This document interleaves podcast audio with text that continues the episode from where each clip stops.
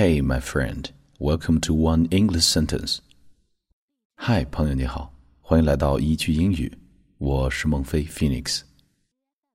先来回顾一下上期来自 Ivanka Trump，她的这句“没有事情是理所当然”，要知道越努力越幸运。Take nothing for granted. Know that the harder you work, the luckier you get. One more time, 再来一遍. Take nothing for granted. Know that the harder you work, the luckier you will get. 好，一起来看今天的这个句子。这句被很多电影引用过的经典独白是《红与黑》的作者斯汤达对自己的评价：“我从地狱来，要到天堂去，路过人间。I come from hell. I want to go to heaven. Passing through the world，句子很简单，注意一下几个单词。第一个，hell，注意末尾音 l 的发音，l，hell。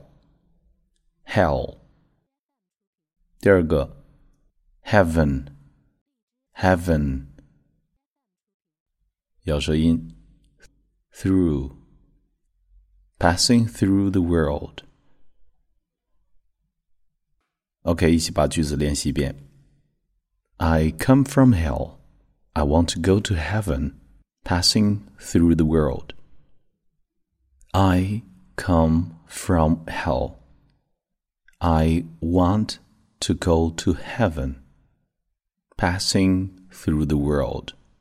One more time. I come from hell. I want to go to heaven, passing through the world.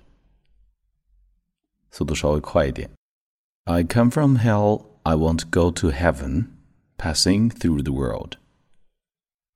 Last time 最后一遍. I come from hell. I want to go to heaven, passing through the world.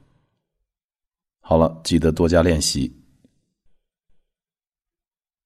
关注微信公众账号“英语美文朗读”，邂逅更多暖声美文。